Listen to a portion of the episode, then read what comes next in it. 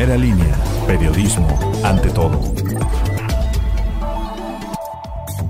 Hoy es lunes 29 de marzo, soy Hugo de la Cruz Sánchez, bienvenidos al podcast de Primera Línea. Un hombre resultó con severas lesiones luego de haber sido golpeado por sus propios amigos de Parranda, quienes tras los hechos lo dejaron tirado en la calle Moctezuma de la colonia Anáhuac, en la Junta Auxiliar de San Nicolás Tetizintla.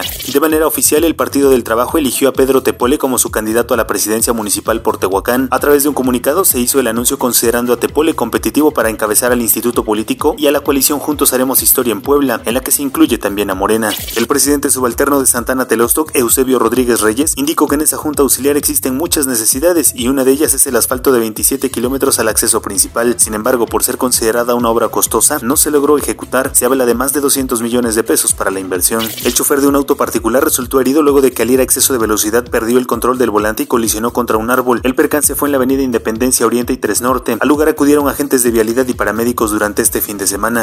A través de la Dirección de Protección Civil y Bomberos y tras recibir cuatro reportes al número de emergencias 911 por parte de la ciudadanía, en las que se mencionaban la realización de fiestas, una de ellas al interior del balneario San Lorenzo, acudieron para suspenderla. Había entre 25 y 35 personas en la celebración. La Fiscalía General del Estado de Puebla logró obtener auto de formal prisión contra Lucio Guadalupe N., un ex policía de Tlacotepec de Benito Juárez responsable del delito de tortura contra tres ciudadanos cometido en 2011. Por asaltar una pollería en la colonia Aeropuerto, un hombre fue detenido por elementos de la policía municipal. Antes fue tundido a golpes por los vecinos y entregado a las autoridades. El dólar se compra en 20 pesos 27 centavos y se vende en 20,77. La temperatura ambiente para este día es de 27 grados centígrados en la máxima y 2 en la mínima. Que tenga un excelente inicio de semana.